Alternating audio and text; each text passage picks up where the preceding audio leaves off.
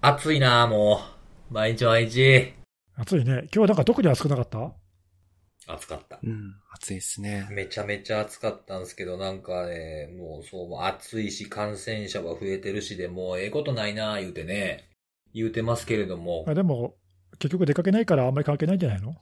まあ、そんな僕も、たまには外に出るわけですよ。 あそうですかお日様が昇ってる時に。ああ、そういうこともあるわけね。なるほうど。ん。でね、この間ね、その、めちゃくちゃ暑い、暑そうやなって外出る前から、こう窓から見たらわかるじゃないですか、日差しの具合で。まあね、照りつけるで、太陽が。そうそう。で、出てみたらね、風も強くて、めちゃくちゃ。もうなんやねん、これっていう感じですよ。ほんでね、あのーまあ、僕らは使わないですけども、まあ、特に女性の方って、この季節、日傘使われる方多いじゃないですか。あ俺使うよ、日傘。うんえ、結嘘構男性でも使ってる方もいますね、最近は。持ち歩いてるよ。だから全然違うもん、日傘さすと。全然違う。マジっすかはい。うん。でね、日傘さしてはる女の人が、あの、歩いてはったんですよ。はいははいい。ほんでね、あの、風ブワー吹いてて、風強くてね。で、その人、風を防ごうとしてはるんですよ、その傘で。はいあ飛ばされるから。そうですね。うん。うん。で、それで、ほんまに、その、普通の雨やったらそれでええと思うんですけど、あうんうん日傘として差して風に対抗したら、火めちゃめちゃ当たってはったんですよその人。うん。まあ仕方ないね、それね。あれは、どういう気持ちなんかなと思って。でもさ、あの、日傘だけど風にうまく対抗しないと飛ばされちゃうだろそうそうそうそう。だから、なんか、全く日傘の意味をなしてないから、もう、そ れやったら、閉じた方がええんちゃうかな、この人って思いながらねう。。確かに。まあそれはちょっと使う時を間違えてるよな。 うん。でもなんかそういう、反応してしまうんですかね、やっぱりね。風でね。日傘ってもともとさ、雨用、あの、まあ、雨、雨と兼用のやつもあるけどさ、あ、あるある。うんあの、日傘専用のやつは大体ちょっと作りが弱いから、ああ、そううんうんかうん。うんうん。雨風を防ぐ、防ぐことを目的としてないんで、多分あの、あ骨とかも細いしさ、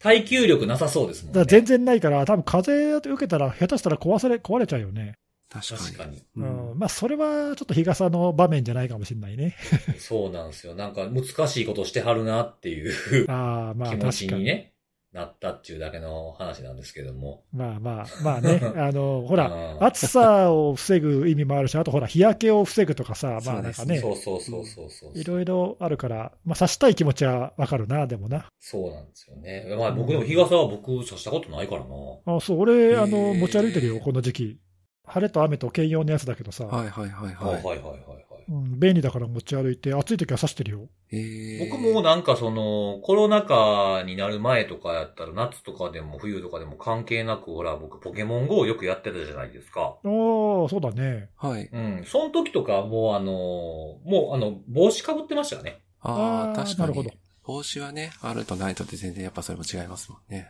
そうそうそうそうう。ん。まあそんなにね、風もそんなに、もう強風ででない限り飛ばされませんし、うんうん。まあ、別に抑えりゃ済むだけの話ですからうね。ん。うん。っていうことなんですけども。はい。お便り行く行きましょう。はうい。ん。今日はね、今日のお便り結構なんかバラエティに富んだ感じで、おう。うん。楽しみあのー楽しみそうなんですよ。まあ、ちょっと3つぐらいご紹介しようかなと思ってるんですけれども、はい。えっ、と、一つはですね、あの、情報セキュリティマネージメント試験に合格したっていうのをノートに、ノートに書かれてる方がいらっしゃいまして、おめでとうございまおす。めでとうございまあそうそうす。そうすごで、い。それとともにこのセキュリティのあれのハッシュタグをつけてくださってたんですけれども、おう。中身を見てみると、まあ、試験ってこんなし、まあ、せ情報セキュリティマネジメント試験っていうのはこういうもんですよとか、自分がやった勉強法とかが書かれてあったんですけど、うん。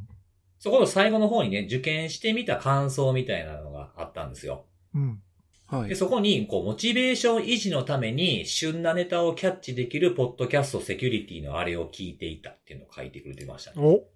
嬉しいね、それは。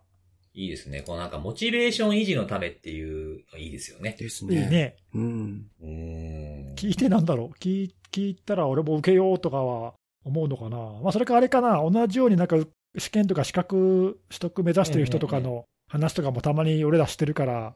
うん。まあ、そういうのが刺激になるとか、そういうのもあるかもしれないしね。ああ、そうですね。うんあとはまあほうら、ん試験内容に直接関係ないけど、なんかちょっとこう関連するようなはい。うんうん。出てきた話の中から、そのなんか対策どうするべきですかみたいなのに、ちょっと、ちょっと関係しそうみたいなやつとかもあったりとかすると、こう試験の中にちょっとしたこう、潤いみたいなものになるのかもしれない。なるほどなるほど。っていうふうに自分でいいように言ってますけど。うん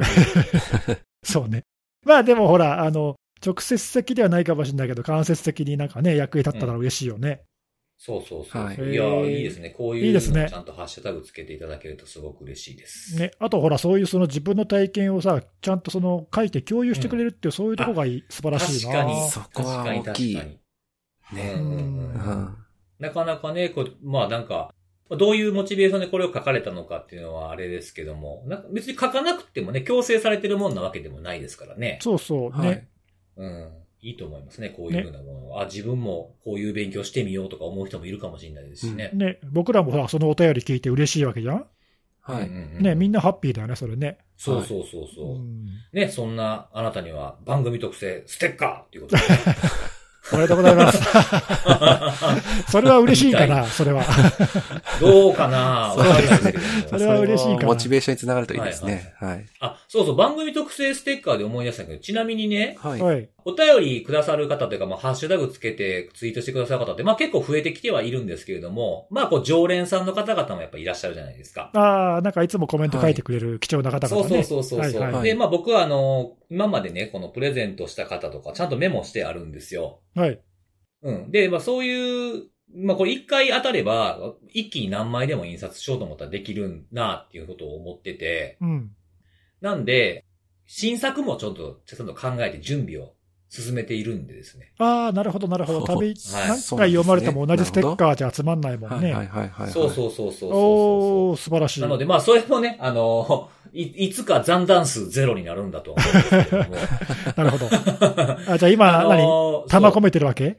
そうそう。一応ね、あの、今のやつとほら、あれのステあれっていう風に書いてあるやつと、あとほら、名乗りますのやつと、うん。あと、We are あれって書いてある。 3種類セットだよね。そう、3種類があるんですけど、あの、最初、先に言った2種類は変わらずに、最後の1個がちょっとこう、雰囲気変わる感じのやつを用意しています。はい。うまいねあの一応 4, 4種類、四種類ぐらい。だから今、今のやつと合わせたら5種類ぐらいっていうか、ああ、いいね、いいね。定番と変わる部分みたいな感じっていうか。うん。ちょっとだけ変わる部分をさ、全部コンプリートしたくなるような、そういうのにしそよううそうよ。そうそう。そういうのにしてるんですよ。あーう まいね。なんで、うまいあねの、はい。あの、ある、ある瞬間に変わるかもしれないですし、僕の気まぐれかもしれないんですけれども。はいはい。 ええなので、まあ、あの、まあ、何が言いたいかっていうと、えーお便りちょうだいってことです ね。そうだね。わかりやすい。はいはいそういうこと。もう素直に言うていこうかなと思ってます。はい。ね。はい。で、まあ、次、次のお便りいきますけれども、はい。はい。えーセキュリティのあれで、えー直近話題になった内容をベースに、パスワードに関する動向について、えー社内勉強会で発表しましたっていうやつで、その社内発表会で使った、あ、勉強会で使った発表資料が、あの、公開されてましたね。うんうん、見た見た、それ。それ、確か2つともさ、俺が取り上げたパスワードのネタじゃなかったっけそうそうそうそう。そうだよね。そうなんですよ。あのね、んそう、137回の、これ、ファイドアライアンスのやつ、ワンパスワードがファイドに対応したよとか、そういうの紹介してくださってた。うん。パスキーの話とかね、WWDC で紹介そうそうそうされてたやつとか。うん。そうそうそう。あとあの、パスワードポリシーを、なんかこれ、ベストプラクティスみたいなやつ守ってるサイト結構少ないぞみたいなそうそう、調査した結果のやねつ。、そうそうそうそうそうそう、うんそれを、その二つから、ね、紹介してもらってたよね。うん。両方ネギスさんが喋ってくれ、そうだねくれはったやつですよね。うん、そうです。あの、ちょうど何回か前にパスワードついてた時のややつだよね。あ、そうだ。あ、そうや、そうや、そうやわ。そうなんそうなんですよ。いやなんかね、その社内の勉強会とか、社内の情報共有とかにも、このセキュリティのあれ役立ってますみたいなことをおっしゃってくださってる方、他にもいらっしゃいましたけど、ね、こういう形でやりましたみたいなもので、資料も公開してくださるのもありがたいな、なんてそうそう、嬉しいよね。いや、もちろん社内だけでね、そういうのをやってくれてるのも嬉しいけど、うん。それを外にも公開してくれるっていうところが素晴らしいよな。そうそうそう。セキュリティのあれもね、紹介資料の中でしてくださってまして。ほそう、なんかあの、スクショ、あの、ウェブサイトというか、その、取り上げた回のね、う。うん。そのエントリーのスクショがあったんですけど、一つが、あの、天ぷらの画像と、一つ が、看護さんの謎の生えてきた草みたいな。あー何のポッドキャストかわからんやん、それ。そうなんですよ。それ、わざわざ別にこれはらんでもよかったんちゃうかなと思いながらね、おもろいなって思ってたんでいすけやど。ーいやでもそれ見てさ、え、何このポッドキャストそみうたいな。そうそう、引きのね、強さはあり聞まいすていね。ただければね。そうそう、引きがあるかもしれないよ、ひょっとしたそうら。なるなほんどですよ。だから、まあ、あの、この方にも、あの、ステッカーの印刷のキーを送るんで、まあ、その印刷のキーは、あの、社内の全員に共有いただければいいんじゃないかな、ね。そうね。みんなに配っていただいて。みんなに配って、みんなでコンビニで印刷しようっつってね、やっていただければいいんじゃないかなと。いや、で思いましも、あの、ほら、その、何、聞いた、もちろんさ、前もそういう話あったけどさ、た。はい。社内にいた方が、それを、あ社内にいたっていうか、その、あれ勢のね、聞いてくれた方が、うん。自分の社内でそれを広めてくれるっていうか、うんうん。もちろん、まあ、その、喋ったね、内容が、興味があったからとか、ためになりそうだと思ったからやってくれたんだろうけど、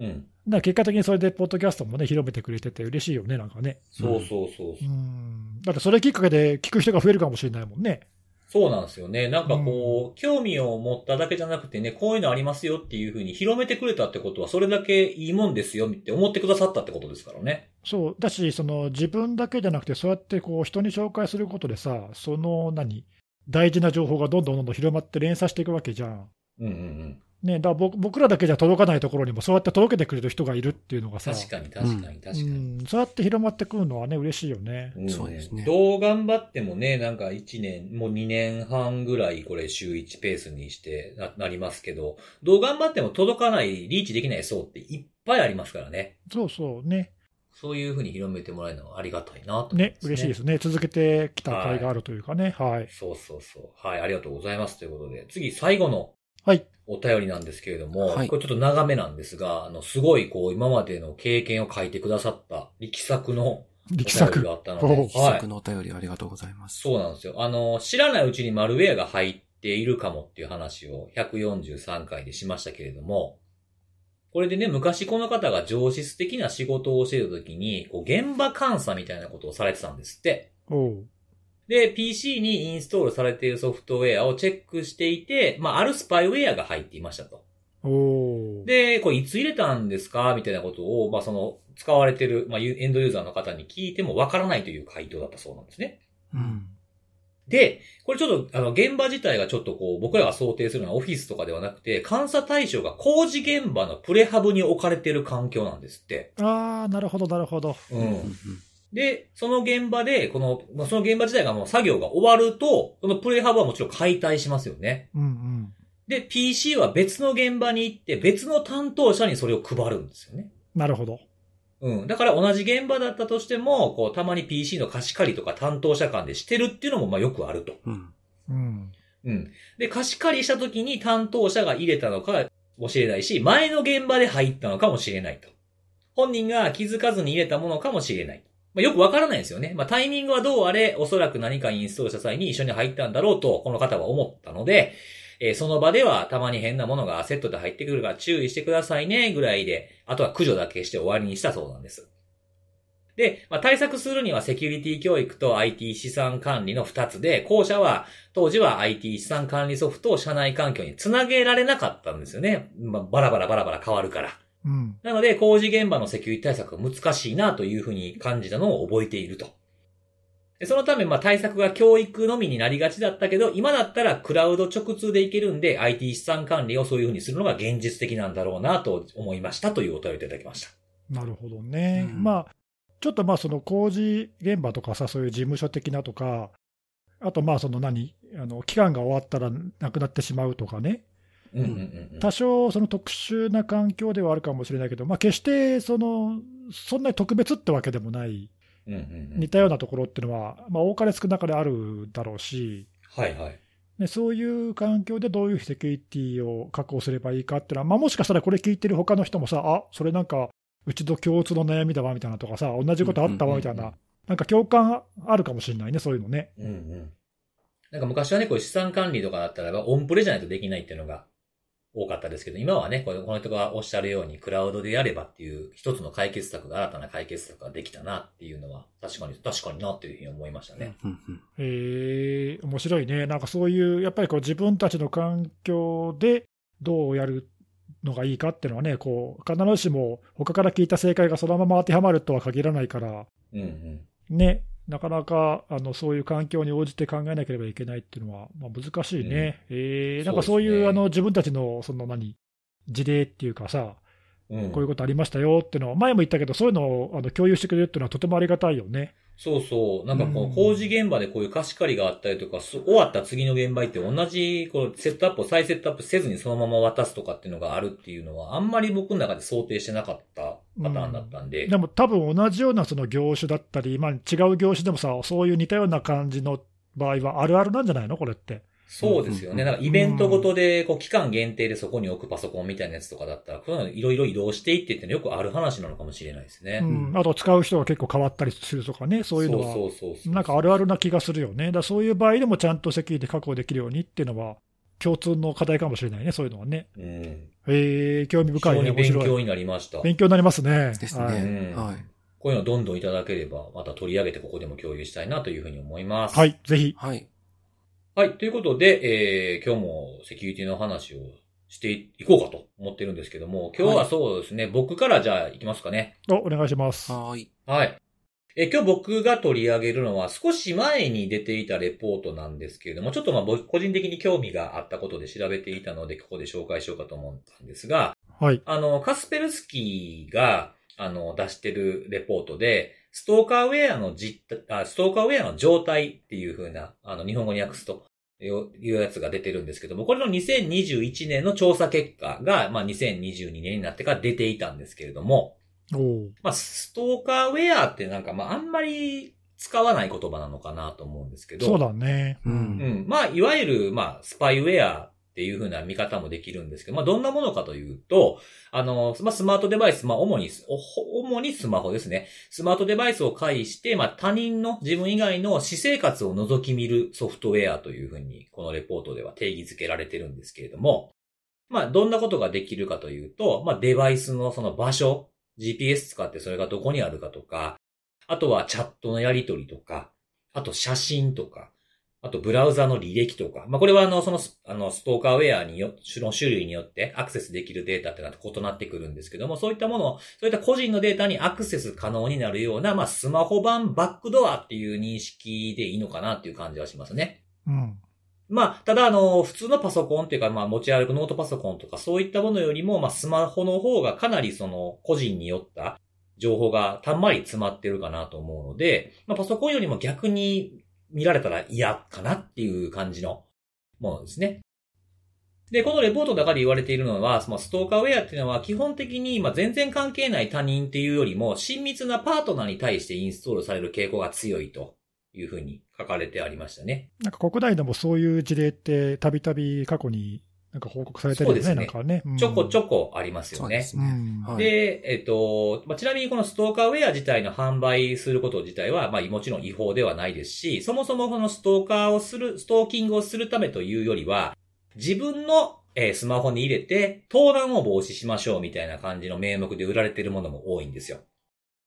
で、えーただ、あの、これを被害者、まあ、その、こう、対象ですね、監視する対象の人に同意なしに使用するっていうのは、えー違法になる場合があるというふうな毛色のソフトウェアになってます。で、この影響を、このストーカーウェアの影響を受けた数っていうのは、この、えっ、と、カスペルスキーがやってる調査では、2018年からこれ調査実施してるんですけれども、えーカスペルスキーの調査では、今年、まあ、あの、2021年分のやつの今年発表分ですが、世界中で、えーこのカスペルスキーのユーザー限定になりますけれども、32,694人のユニークユーザーが、このストーカーウェアと言えるようなものの影響を受けたというふうにあります。ただこれ2018年からやってるってさっき言ったんですけども、2018年はまあ約4万。2019年は6万7千。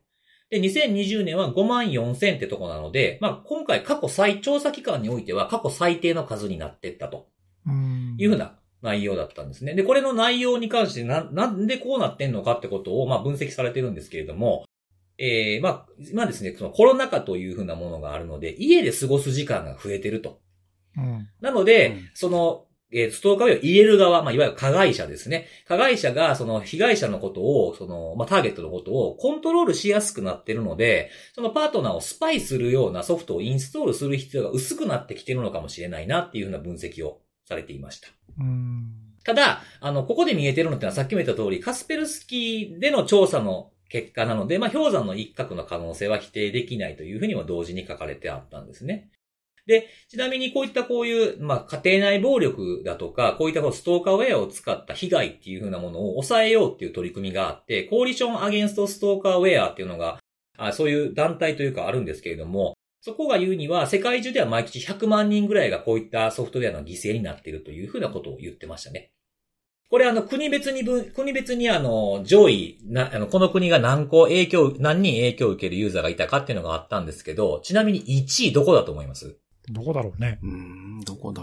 ?1 位はですね、ロシアなんですよ。えー、で、えー2位がブラジル、3位がアメリカ、4位がインド。この上位4つっていうのは、あの去年とも変わってないんですよえね。ー、多少なりともそのカスペルスキーだからっていうのであ偏そりがあの、その、っはたい、りそれもあると思います。する可能性はまああるよね。あります。そっかもちろんもそっかちろん。そのそっさかっき言った通り、そのなるカほスどペルスキーのユーザーになってるの確かにで、ね。確かにそこはありそうそうで、ですすそうでね。す。まあ、はいロシア多そうじゃん。 わかんないけど。なんとなく。ただまあ、ロシアが7541で、その2位のブラジルが4800っていう感じでしたね。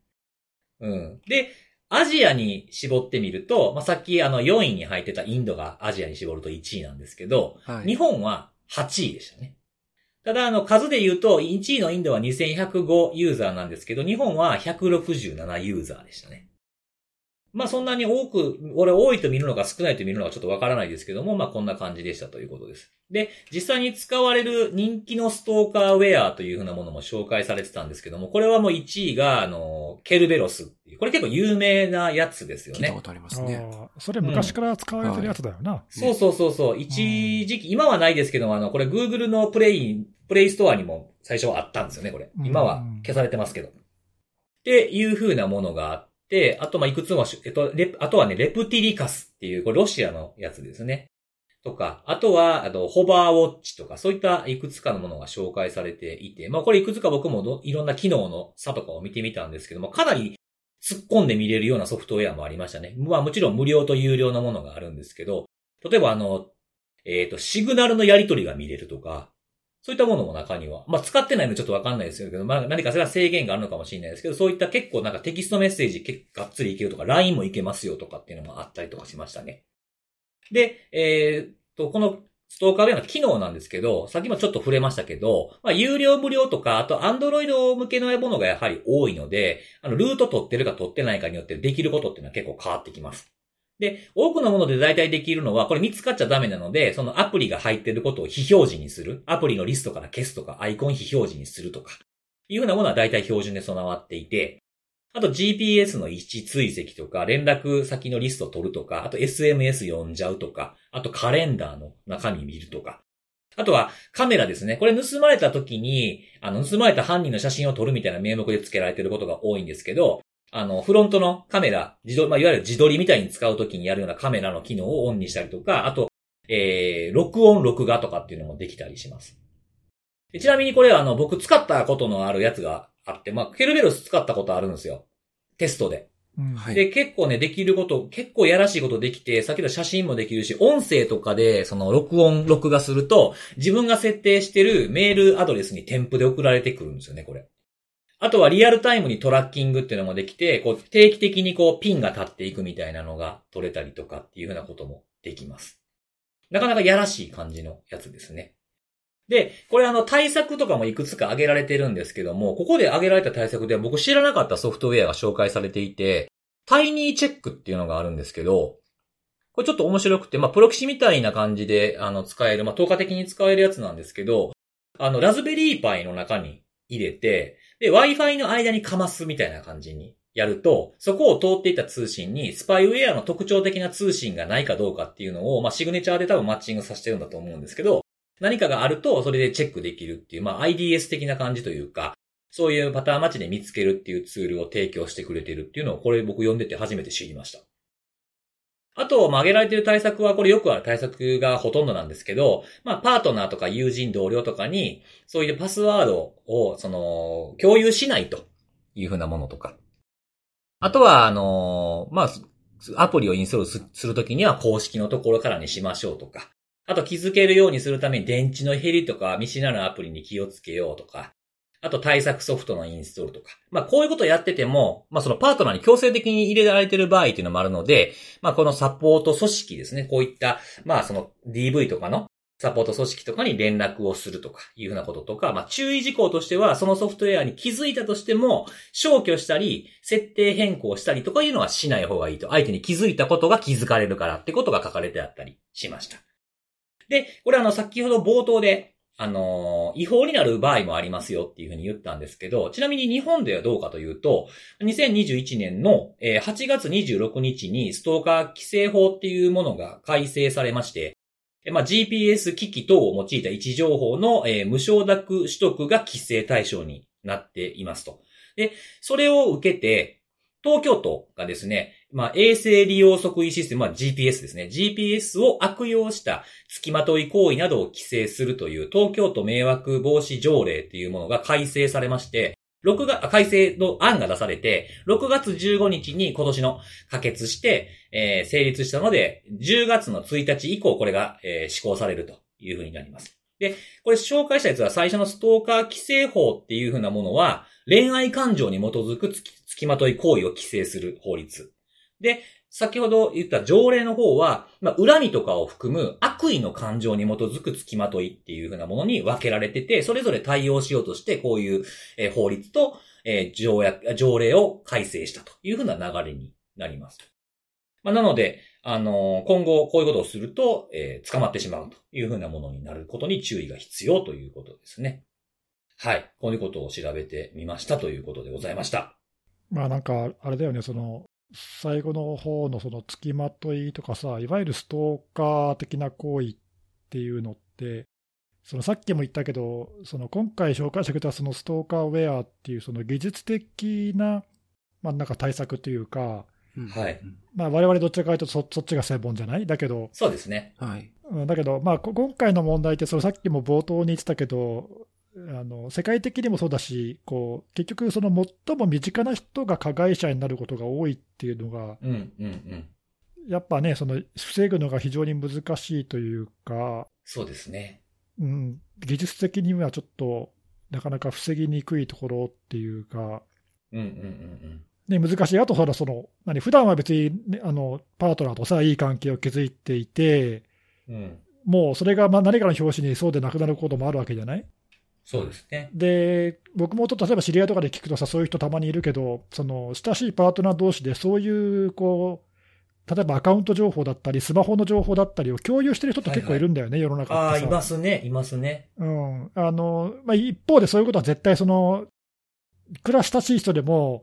自分のパーソナルなものは見せたくないっていう人ももちろんいるんだけど、うん。逆にその親しい人には全てを見てほしいっていう人も当あ然ー当然いるわけ逆逆にで、ね。うんまうあ、んそれはもちろん人それぞれだから構わないんだけどさ、はいはいはい。で、まあ、仮にそういうこう情報をその本来本、本人しか見れ見れないはずのものを、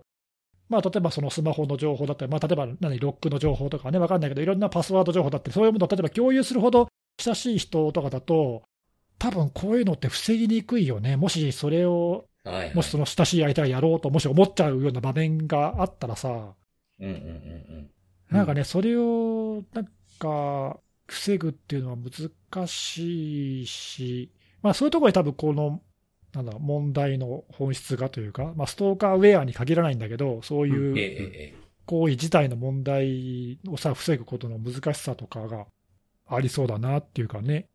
そうですね。うんまあ、あとはその、まあ、見てもらいたいっていう風なものも、なんか、その一時の感情だけでっていう風なものもあるし、あとは、あの、その先ね、ちょっと減ってきてるって話あったじゃないですか。ああ、なんかここ4年で減ってるっていそううね。そうそうはいそはいはう。いそう、さっきちょっと一つ言い忘れたんですけど、その、あの、まあ、家で過ごす期間が増えてるから、インストールする必要が薄くなってるかもしれないっていうふうなことと、もう一つ挙げられていたのが、そのストーカーウェアを入れなくても、ある程度監視できるようなものがあるからっていうのもありましたね。おーそっちは例えば例えば、その iCloud のパスワードとか分かれば、うん Find My iPhone でどこがある、どこにいるか分かります確よかにね。確かああ、なるほど。そういう情報をそうそうそう仮に知っていたとしたらってことか。そうそうそうそう。うんうんう Google、Google でもそういうことできるんで、に。うん。まあまあ、それはあり得るし、あり得るよね。そうそうあり得るし、例えばほら、Find My iPhone もそうだけどさ、うん。 Google のサービスとか他のサービスでもその、あえて相手と位置情報を共有するような人たちもいるいるじゃない。あ、います、います、いあーいま。ますすね。はい、はい。ね、例えばまあ家族だったり、そういう親しいパートナーとかだと、まあ何かあった場合に相手がどこにいるかって知れた方がまあ安全面でもいいっていう可確かに。能性があるから、まあ常に位置情報を共有するか、はいないしは相手が、ね、あの必要って判断したらまあ許可するような感じになってたりとかすると、はいはいはいはい。まあ、確かにそういうサービス、普段から使ってれば、まあ、何もスマホに入れなくてもっていうのもあるのかもしれないな確かにうん確かにそうそうそうそう。ああ、なんかちょっと合点がいきました。なあの、ケルベロスとかは、あの、結構以前から、あの、不正指令電磁的記録の罪っていう形で摘発されてる事例っていうのは聞いてて、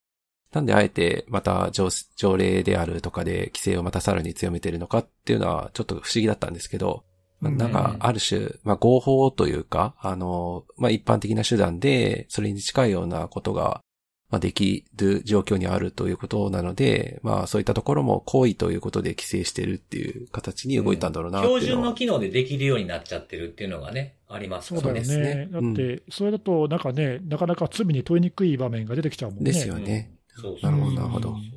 そうしっかり考えられてるなとは、これ見てて思いましたうね。んうん。うん。まあ、だからすごい根深い問題なんでね。あとはまあ自分の周りの人とか、やっぱこういうのって相談できる人がいなくてっていうのもあるかもしれないんで、こういうのは知っておいた方がいいのかななんて。うん。僕も結構そういう、こういうことで相談されたことも過去に何回かあるんで、このストーカー絡みのやつで。なるほどね。うん。あと、なんか、その、今回のはその個人向けのストーカーウェアの話だけどさ、はい。はいはい。その世界的に問題になって、そのサーベランスとかね、あの何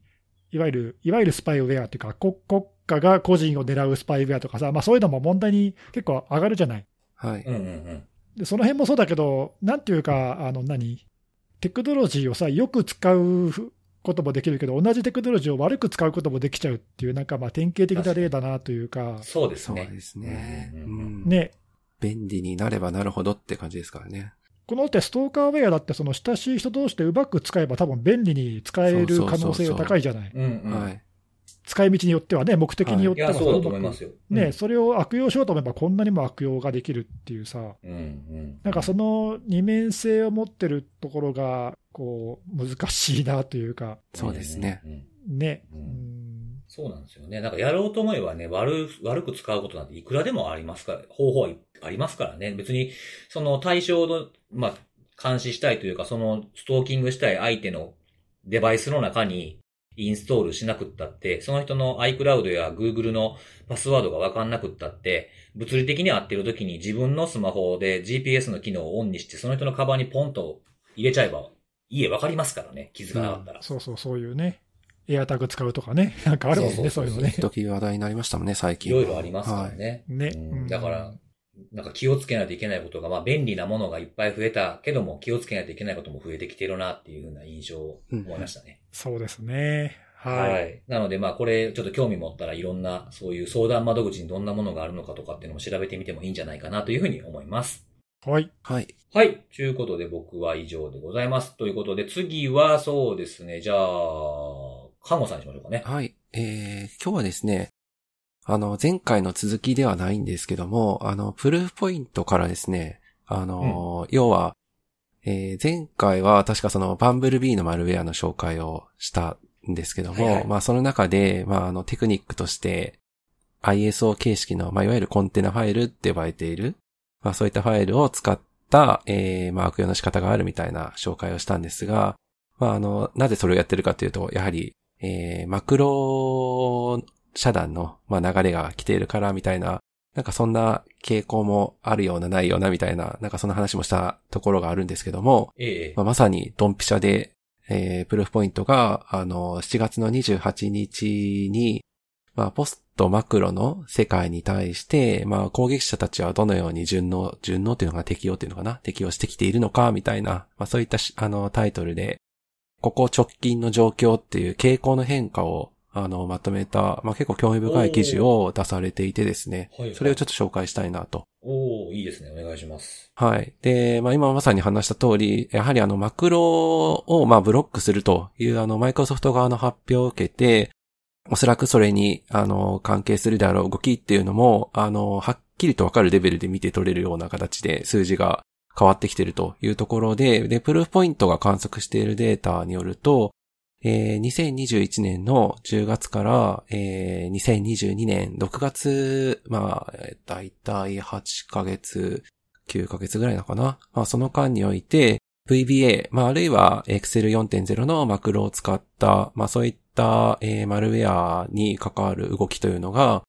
66%減少しているというところを見て取れたというところで、結構数字で見てみると大きい減り方してるなと大きいですね。はういん。ただ、そのばらまきそのものを当然やめたわけではなくて、えー、まあ、攻撃者側としては、まあ、先ほどお話ししたバンブルミアルエラが使っているような、あの、コンテナファイルですね。ISO だったり、あとは、ラーファイルであったりとか、あはいはい。まあそういったコンテナファイルであるとか、あとは、あの、エモテットでもなんか一時話題になった記憶があるんですけど、あの、ゴールデンウィーク前とかに、あの、ショートカットファイルを使った、あーはいインクファイルですね。あ、そうですね。はい。はいはい。リンクファイル使った手口であるとか、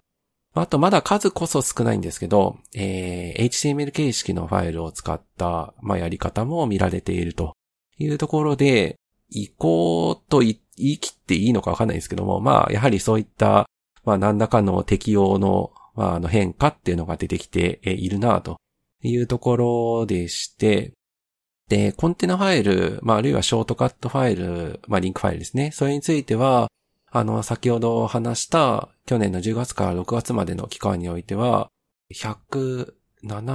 って書いてあるのかな ?175% 近く、えー増加している傾向と。うーんまあ、やっぱりあの、その期間中において、えーまあ、プロポイントは、例えば ISO 形式のファイルなんかは15個のグループがその手口として使っていたよって話書いてるんですけど、ずっと前からそれをやっていたわけではなくて、この期間中からその手口を使い出したと。うんうんうん。いうものだったそうで、で、ショートカットファイルなんかも、まあ、同じく、2021年10月以降は、増え方がかなり大きくてですね、1675%なんて、10倍ぐらいに増え てる。まあ、元、元の数がどれもぐらといだもったかとっはていうのもねめちゃくちゃ少ないんで、本当に10未満の、多分このはいはいはいはい。グラフ見ると多分5とか、多分その前後のものが、あの、6月時点なんかも70とか結構な数になってるんで、まあ、あの、まあ、パーセンテートで表現したらそれぐらい結構はっきりうん。増えてるんだろうなっていうところはあってですね。まあ、あの、顕著な変化が見られているなというところがあり、まあ、プルポイント曰く、最近の、まあそういった攻撃の手口における歴史の中では、まあ、最大の、まあ、変化の一つであるということは、まあ、はっきり言えるみたいなことを結構バシッと書かれていてですね。うんうん。まあ、あの、前々からやっぱりそのマクロのブロックっていうのが、まあどういった影響があるかっていうのは、あの、まあ興味というか、まあ変化を注視しておかないといけないねみたいな話は、あの、辻さんや根岸さんとも話させていただいたところあったと思うんですけど、まあこういう感じで結構変化っていうのが実際にもうすでに起き始めてるんだなというところがあり、まあやっぱり私たちとしては、こういった新しい手口に対して、まあ既存の取っている対策であるとか、まあそういったものがちゃんと有効に機能しているかっていう検証っていうのはちゃんとやっぱ追随してやっていかないといけないんだろうなっていうのは見て、やはり改めて感じたところでした。おおはい。マイクロソフトがさ、今回、そのまあ方針を転換したというか、そのマクロを悪用するっていうのは、まあこう過去ずっと使われてた定番の手口だったわけじゃそうないですね。はい。ね、だけ、ど、それが分かっていつつ、散々いろいろなとこから言われていつつ、でもまあやっぱりそのユーザーの利便性だったり、なんだりいろんなそのはい。副作用的な影響を考えて、これまではその、ね、む無効にする、ブロックにするっていうのは、まあユーザー側に任せて委ねてたそわうでけすでね。、はい。うんうんで今回、それをね、こう一歩踏み込んで、デフォルトで無効にしようって、まあ、なんか一時撤回したりとか、バタバタしたけども、多少のそうですね結局はまあ元に戻すっていう、元に戻して変えると。うんまあね、最終的には、あのいや、これはもう規定路線で変えますよっていうことで、まあそこはぶれなかったい。うん、ぶれなかったわけで、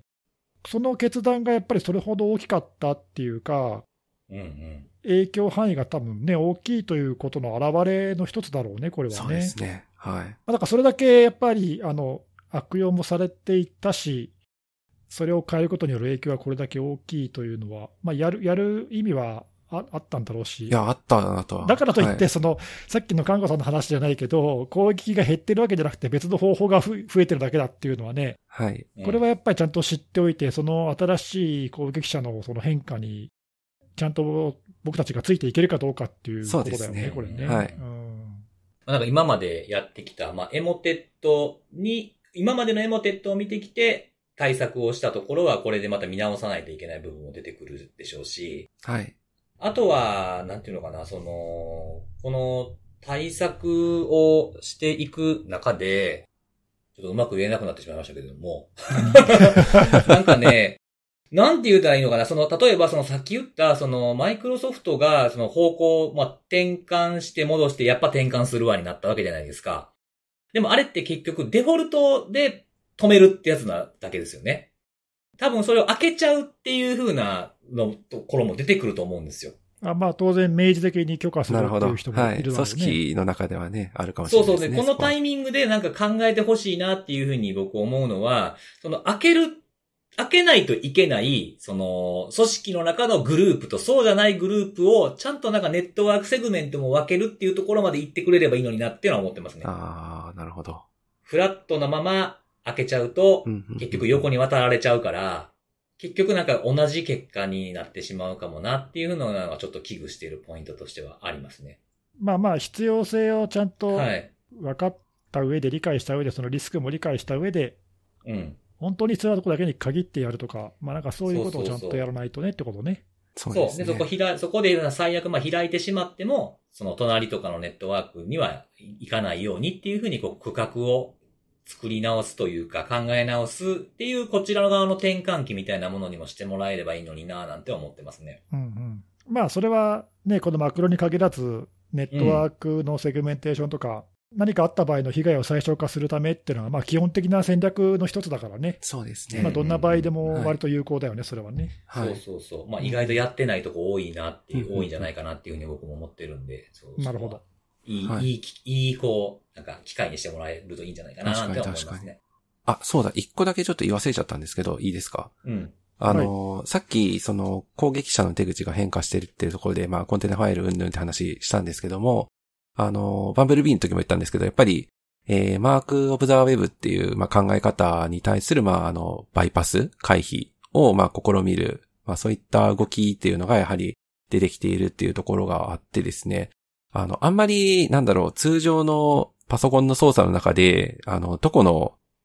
場所からファイルを取得したかっていう記録が残ってるっていうのを意識すること少ないとは思うんですけど、あの、Windows の、えーファイルシステムで NTFS っていう仕組みが今は、あの、標準で使われてますけども、うんまあ、その仕組みにおいては、あの、ゾーンアイデンティファーっていう形で、あの、大体データストリームに、まあ、どこから取ってきましたよっていう情報が、例えば4つのゾーン ID で規定されていたり、まあ、あるいはブラウザーだったりすると、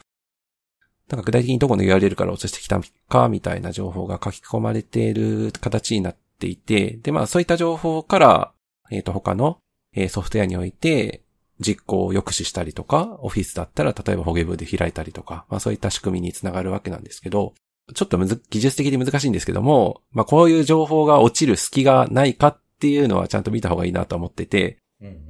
例えば、あの、身近な例で言っても、まあ今コンテナファイル、あの、攻撃者が使ってる例で言いましたけど、身近な例なんかでは、あの、圧縮ソフトを、あ、ごめんなさい、圧縮ファイルを解凍するソフトウェアでも、まあこの辺の情報が落ちてしまうことっていうのが、まあ結構言われているところであ、はい、標準のね、あの、なんだ、えっ、と、回答機能であれば落ちることはないんですけども、あの、サードパーティー製のものであったりすると、まあ落ちてしまうケースっていうのが、まあ、往々にしてあって、セブンジップなんかも、まあ、あの、この辺の情報が、えー、落ちてしまうっ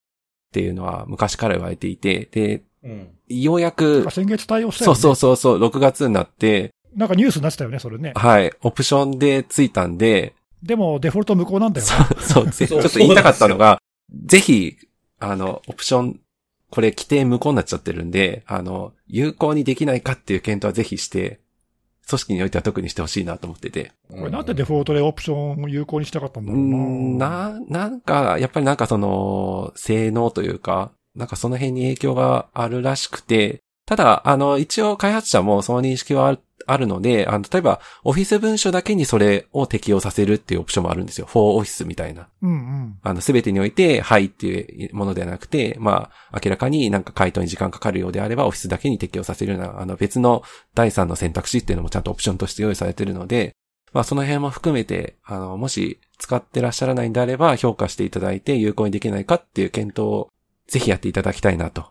はい。いうのをちょっと言うのを忘れてたので、言わせていただきました。そういうの知らないとできないしね、そうなんそうですそよう。そう。はい。ねうんうん技術的なその回避策が存在するっていうことと、いや、でもそれを防ぐ手段もあるよっていうこと、はい両方ともやっぱり知らないといけないもんね。はい。おっしゃる通りです。うんまあなんか今、そうあの、こ変更が加えられたセブンジップについてのお話だったんですけど、あの、そもそも自分たちが使ってる会社とか組織の中で推奨してこれを使わし、みんなに使わしてるって言ってるやつが、そもそもこの、あの、機能がないっていうものかもしれないですもんね。そうですね。だとだとしたらね、はいこの機会にそれを見直すとかね、そうそうそうそうそうそうそ。そううそれがそもそも落ちるやつなのかどうなのかっていうことも知らずに、なんか、便利だからっていうふうに推奨して、社内で使わせて、社内とか組織内で使わせてる可能性があるんで、その全体的な見直しっていうのも考えた方がいいですよね。設定内容だけじゃなくてはい。ね。そうだね、うん。この機会に。はい。はい。この機会に。お願いします。まあ、はい。デフォルトモードでいいんじゃないのっていう気はしますけどね。まあね、まあでも、大体においてさ、デフォートのものが使いにくいから他のものを入れようってい う そうそうそうそうそう。ことに なるんで、まあそこはね、そこはちょうど致し方ない面があるかなっていうのはあるけどまあね。そうなんだよねううんんはい。わかりました。ありがとうございます。はい。はい。じゃあ今日の最後のお話は根岸さんです。お願いします。お願いしはまい。す。じゃあ、えっ、と、最後。えっ、と、そのその前はいに今日のネタをやる前に、ちょっとお先週のネタのフォローを一個だけちょっとだけしたいんだけど、おお、は、はいいはいあの、先週レジデンシャルプロクシーの話をして、はうい。ん。あの、911っていうちょっとまあ悪名高いサービスがあるんですよっていう、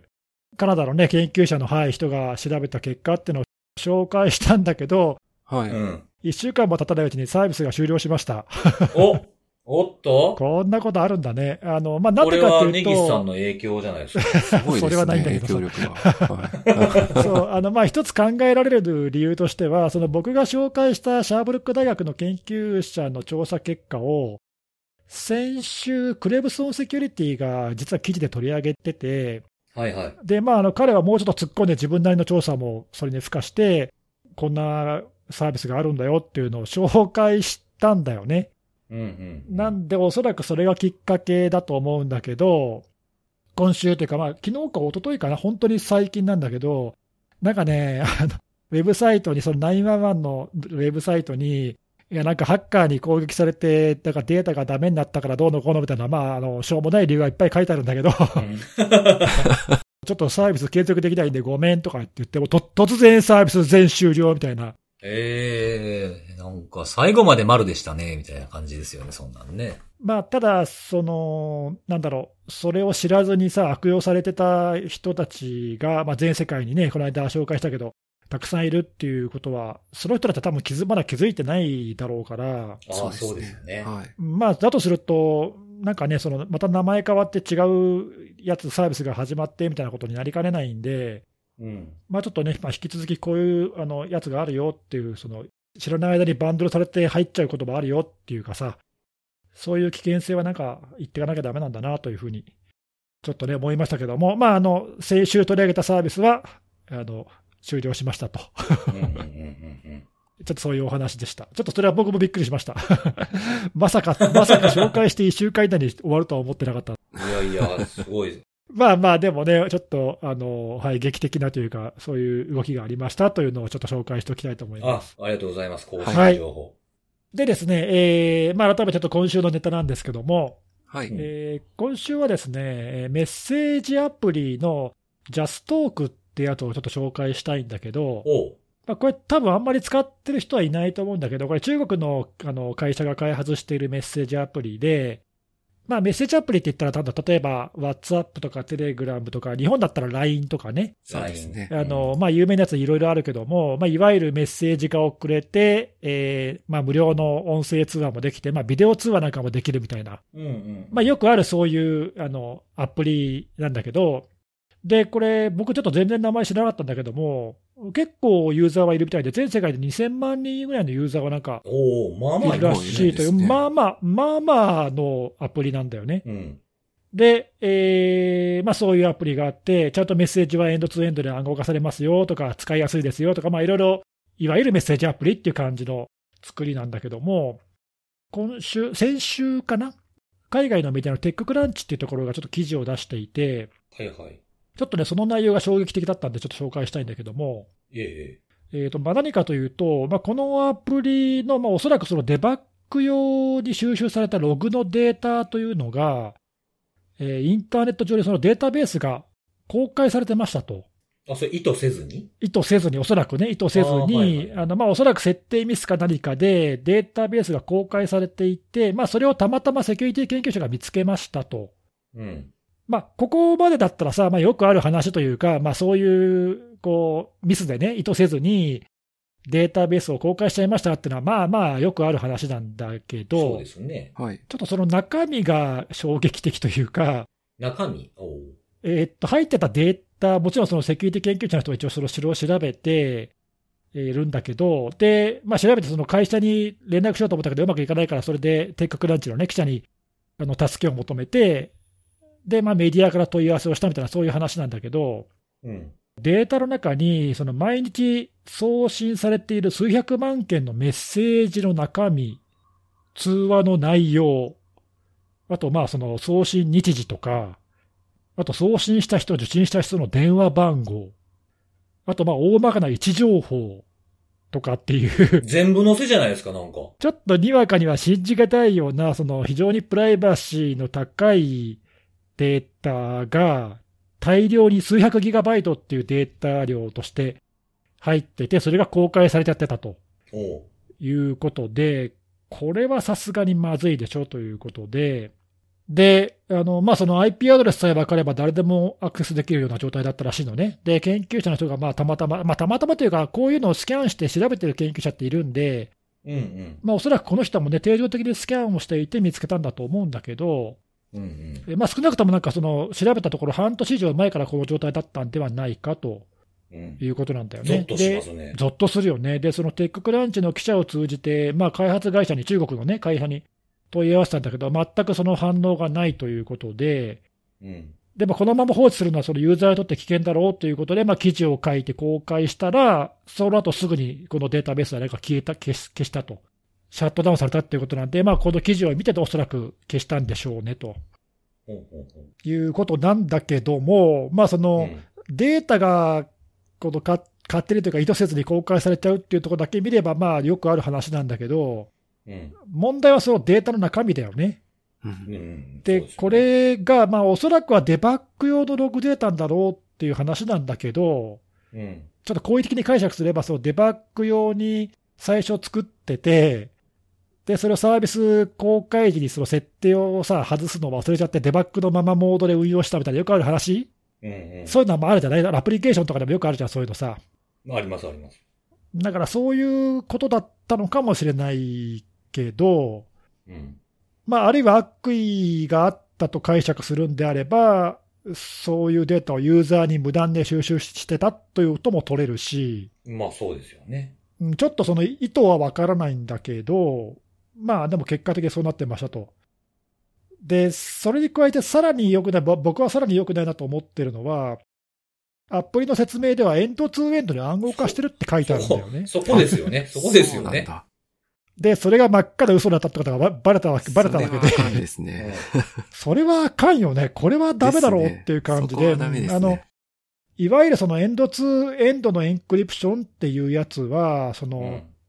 端末上で鍵をそれぞれ生成しうんうて、ん送信者、受信者で鍵を交換するから、その当事者以外にはメッセージが絶対読まれないっていうものを、まあ、エンド2エンドの暗号化って普通は言うので、サービス提供者ですら読めないはずですもんね。でこのジャストークもね、あの我々は読めませんってちゃんと書いてあるのよ、説明に。うんうんうん思いっきり嘘じゃんってういん。う。そうですよね。うんのが、まあ、これで分かっちゃったわけで、うんうんうん。で、それはダメでしょっていう。うん。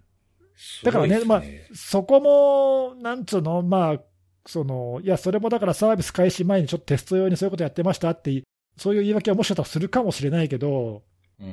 や、でも、そのサービス、だとしてもサービス開始してからこういう状態ってありえないよねっていう。うんうんうんちょっとね、まあそういう状態で、その公開されてたデータもセンシティブすぎるし、なおかつその嘘ついてたっていうのもダメだし、そうですね。 何もかもダメなんだけども、何もかもダメなメメッセージアプリ何にもかもダメですね。うん何もかもダメなのに2000万人もユーザーがいるっていうのも、そこもちょっとびっくりで、うんうんまあ、ちょっと皆さんにもちょっと知ってもらえてもらいたいな、まあ、あんまりその日本では多分メジャーなソフトじゃないし、使ってる人も多分少ないと思うんだけど、うん。うん。まあ、ひょっとしたらいるかもしれないんでね、もし、え、使ったことあるっていう人は注意してほしいというか、まあそういう感じ。あとね、もう一個ちょっとおもち面白いって言っちゃあれだけど、あの興味深かったのが、うん。このその公開されてたデータを調べた研究者によると、まあ、実はこれを見つけた人はどうも自分が最初ではなかったらしいということで、おう。なんかデータベースの中にランサムノートが入ってたんだって。え、で、ランサムノートがあ入のってうたんんで、です。まあ、よくあるさ、ね、公開されてるデータベース勝手に消しちゃって、はいはいはいはい。バックアップ取っといてさ、返してほしけれうばん金よこせって脅迫するっていう、前前からあるじゃない、うんうん昔からあるよそあうでりねま。すあります。はいはい。はい。まあ、だからどうもそういう脅迫をされてたみたいで、うん。で、まあ、だから全部のデータが消されたわけじゃないけど、もしかしたら一部データが消されたか、あるいは盗まれたかで、脅迫をどうもされていたらしいと。おうほうほうほうほで、まあ、なんか書かれてたあの暗号資産のアドレスには送金した形跡はないので、まあ、お金は多分払ってないんだろうけども、 う。うんうん。まあでもランサムノートがあるっていうことは、おそらくそれを見つけた人が先にいて、脅迫してたんでしょうねと。うーん。だとすると、、まあ、他にも見つけてこっそりデータを見てた人がいてもおかしくはないし、そりゃそうですよね。まあ半年以上前から公開されてたらしいって言われたらさ、見つけたのが一人二人ってことはちょっと考えにくいんで、うんまあそれを考えるとね、ちょっとね、あの、どこまでその情報が漏れてんだろうっていうのと、あとはさっきも言ったけど、その電話番号とかすごくセンシティブなデータも全部含まれてるんで、うん。ちょっと調べてみたらしいんだけども、電話番号で名寄せできるから、うんうん。こうだからメッセージのやり取りが全部復元できちゃうんだよね、やろうと思ったら。そっかそっか。だからある特定の相手とどういう会話をしたかとかっていうのが、なんか後で復元できちゃう可能性があるんで、これはちょっとね、あの非常にやばい、やばいよなっていうか、まあそういうあの記事が出ていましたということで、いや、こんなことあるんだなというのと、あとまあその、まあ、僕はそのメッセージアプリっていう方でちょっとまあ興味を持ったんで、うん。その使うメッセージアプリもさ、エンドツーエンドって言ってるからっていうだけでは信用できねえんだなというか、なんかね、そのまあ前から結構この辺の話ってちょちょびちょいしてたかもしれないんだけど、そのメッセージアプリ、使うアプリとかのその信頼性をね、どう評価するかっていうのは結構難しい話なんだけど、まあ例えばその、こう専門家がちゃんと評価してるとかさ、まあいろいろあるじゃない。うんうんうんあるけど、まあ、例えばあのソースコードが、ね、公開されていて、誰でも評価できるとか、検証可能になってるかどうか。そうそうそう、うんねあるいはその第三者の専門家がきちんと監査をしていて、お墨付きを得られているとかさ、うんうんうん。まあ、いろいろあるんだけど、やっぱりこうちょちゃんとそういった実績があるものじゃないと、ちょっとね、マイナーなものは危ないなというのが、うん。うんうんううん。んまあ、これを見て思ったのと、まあ、あとその、まあ、今回のもまあ意図してやったのかどうなのか、ミスなのか何なのか分かんないけど、うん。あのまあ、こういうね、その暗号化の仕組みって、割とちゃんと実装するのが難しいし、特にエンドツーエンドの暗号化って結構難しいんで、うん。まあ、だからこそね、あのシグナルみたいなその定評ある実績のあるものがいろんなところで使われてるっていうのは、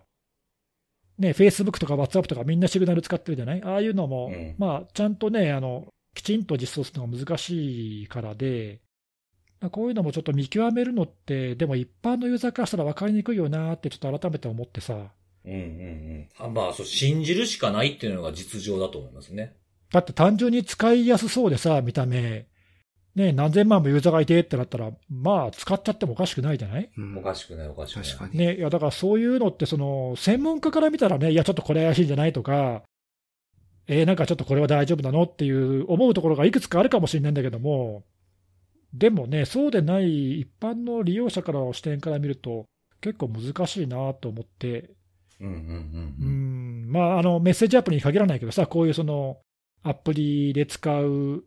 なんだろう、非常に自分の個人的な情報を、ね、扱うようなアプリとかっていうのは、ちょっと慎重に選ばないとダメだなって、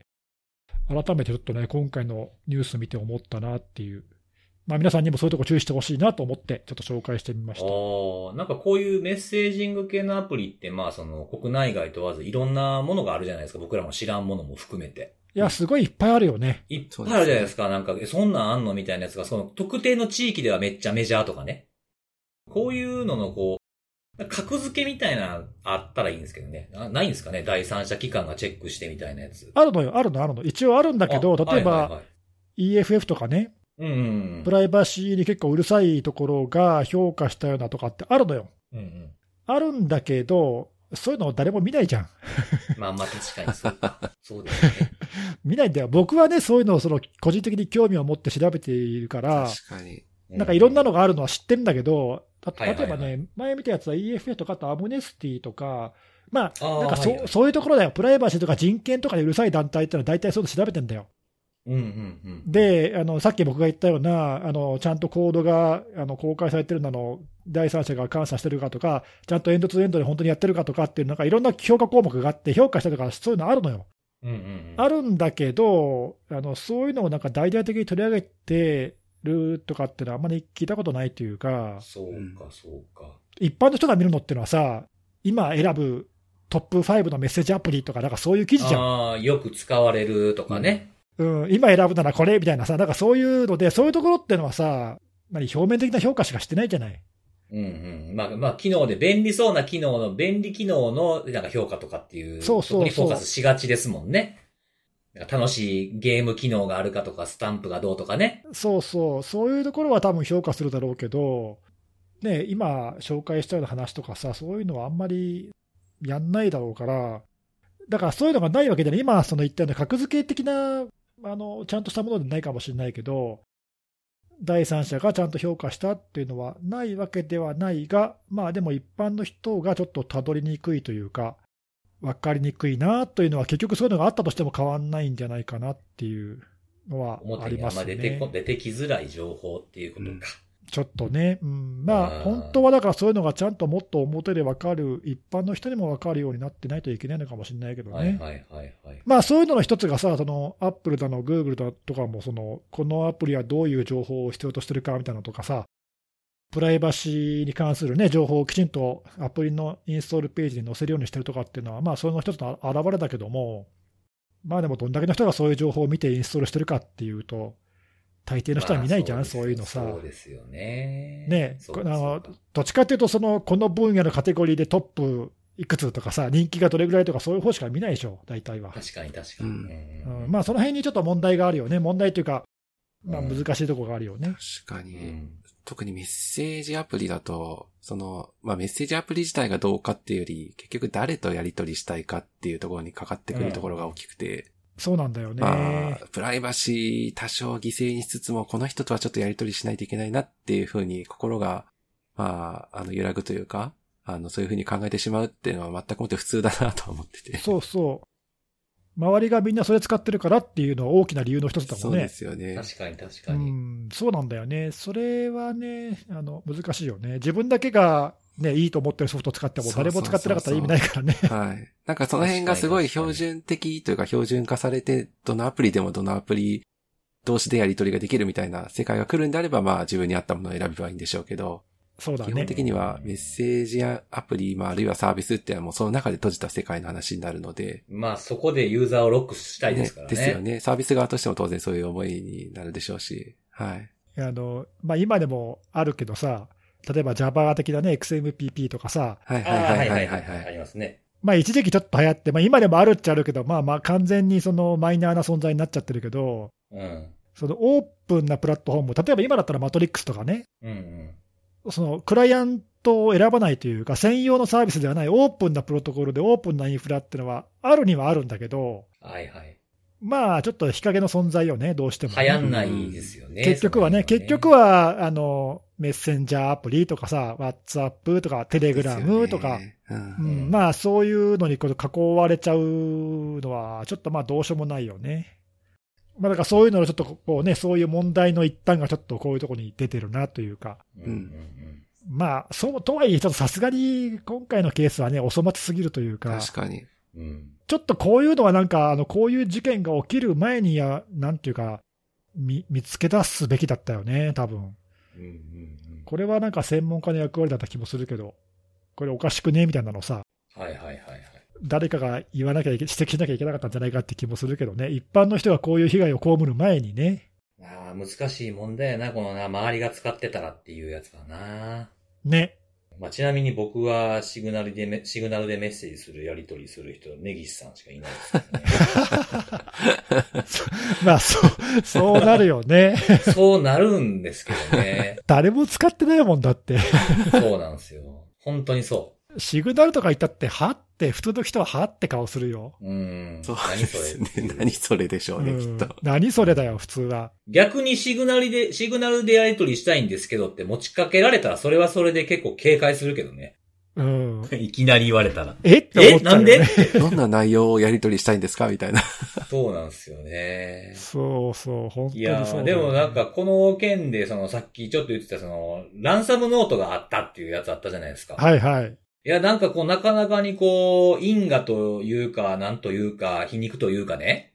これ、あれですよね、この、ジャストークの会社の人からしたら、もう、このランサム犯人にデータベース消されてた方が良かったって思ってるかもしれないですね。ああ、確かに。逆に。そういうランサム犯も役立つことあるんやな、なんていう、こう、斜め上からの意見なんですけれども。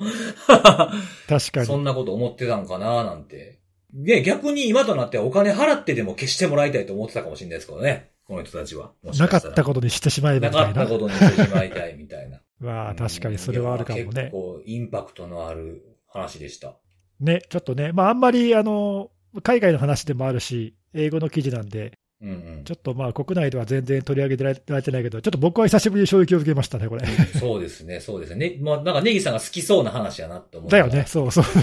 そういう感じでした。はい。えー、はい、ありがとうございます。ははいい。ということで今日も3つのセキュリティの話をしてきたので、最後はおすすめのあれなんですけれども、はい。今日は食べ物をちょっと紹介しようかなと思いまして、お、こ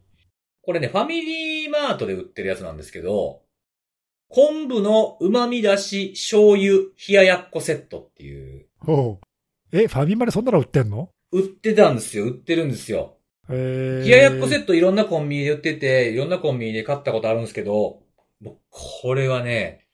めちゃめちゃうまいですね。マジで、冷ややっこをコンビニで買おうという、うん。そもそも発想がないんだけど、確かに。あ、ほんまですか、うん。確そかにれ。はあれなか、んかおそ酒の酒のつまみ的なやつあああ、なるほど。違う違う違う違う、僕はほら、あの、ほら、ダイエットとか。違う違あうのに違う。あの肉、体、え釣りさんがそうじゃ、そうだっていう意味じゃなくて、はいそ。の、ファミマとかそういうコンビニで冷ややっこが売られてるってのは、うん。そういうおつまみ的な目的で買っていく人をターゲットにしてんのかな。いや、普通にあれじゃないですか。一品みたいな感じじゃないですか。ご飯の時に。あ、そうなんだ。えー、多分、多分、はい。多分。で、あのあそうなんそのね、まあ、冷ややっこってパックになって入ってるんですけど、うん。あのーちゃんとその、冷ややっこを落とす、置く、その、がスポン、スポンジっていうんですかなんていうんですかああいう、なんかん、発泡スチロールみたいな感じの、うん。はいお皿もちゃんとついてて、おうほんで、あのーついてるのが、まあ、冷ややっこというか、その、豆腐本体と、あと、さっき言った、その、昆布だしの効いた醤油と、えっと、鰹節と、あと、あのー生姜がついてるんですよ。もう、だからもうそのセットで全部できますってやつなんですけど、これもうほんまにこの、昆布のだしの効いた醤油だけでも売ってくれへんかなと思うぐらい、その、だしの醤油が美味しいんですよ。えへへーへへダッシュが美味しいんだ。めゃ。ちゃめちゃ、めちゃめちゃうまくて、僕、最近これ切らさないようにしてるんですよね。あ、そんなに。だいたいいつもあの、気に入ったんだ二つ、すごいね二つ、うん二つ三つ買ってきて、残り一つになったら散歩のついでにちょっとファミマ行くか、みたいなへえ、よっぽどだね、それは感じね。に。ですねそうそうそうそう、めちゃくちゃ美味しいですね。ヘルシーですし、うん。腹減った時にちょっと小腹空いた時に食べるのにもいいかなっていう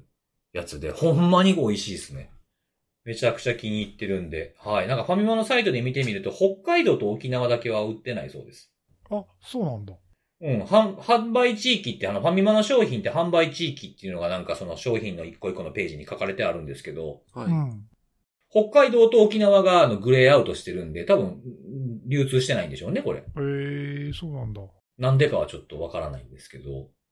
めちゃめちゃうまいんで、ちょっとね、これ、お二人ももしファミマ行くことがあれば、ちょっとあの、探すのも大変かもしれないですけどね。なんで見つけにくいところにありそうじゃないですか。なんかあんまり見たことないって、あんまりなんかこう、コンビニで冷ややっこセットみたいなのって見た印象ありますあんまないでしょ全然ない。うーんん。だからそもそもそういう発想にならないもんな。あ、そうかそうかいそうやか。ーそこそれもそも探さそうないですねいう目で見てないってことか。全く探さない、うんはい見てない。うんうんうんうん冷ややっこ買おうなんて、あ、まあでも意外とだから、普通にあるのか、そうなんだ。えー、そうなんですよ。ちょっとこれね、あの、僕もなんかコンビニでこういうのを買うっていうのはなかったんですけど、たまたま見つけて、そのダイエット食的な感じで、その冷ややっこと、あ冷ややっこと、豆腐を探してたら、横におったんですよ。横におった。横におった。なんやこれと思って、なんか試しに買ってみたらめちゃめちゃうまくて、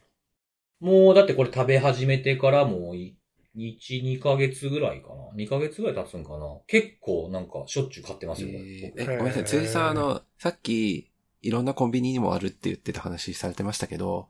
食べ比べを実際されてみて、ファミマのがいっちゃん良かったって感じだったんですかあ、でも全部は食べてないな。あの、セセブンイレブンとか、ロー、セブンイレブンあんのかななんか、ローソンもなんかあるっぽい。ローソンあるんですよあるっぽいページが、え今ー、引っかかったんうでん、もしかしたら、ひ、冷ややっこブーム来てんのかな夏ですからね。 まあ、冷ややっこって別にブームとかどうとかじゃないかブームあるんかな季節まあでもと特にこの時期さっぱり美味しいよね。うん、確かに確かに、それはうんうんうん、はい、喉越しもいいですし。はい俺も冷ややっこは大好きだけど、コンビニで買おうとか思って思ってなかった、思いもしなかったな、あ、本当ですか。うん、いや、ちょっと買ってみて。見た感じ良さそうだ、美味しそうだし。確かに。そうそうそうそうそうそうえー、なんかローソンの冷ややっこセットはね、なんかあのーこういう細かいもんがついてなかったんじゃないあかあー、全部入り感がないとな。。確か。なるほど。うん。セットになってないと。そうか、そうか。そこそもう大事そでうすそよう。ね。まあまあ、セット、そうなんですよね。そのなんかあの、鰹節とかね。うんうんでも値段はね、あの、ファミマの方が安かった。うん。まあ、あの、大して変わらないですけどね。大して変わらないですけど ね。ぜひぜひ、試していただければなと。そうしてみよはい。そんな感じでございます。はい。ということで、えー、今日も3つのセキュリティの話と、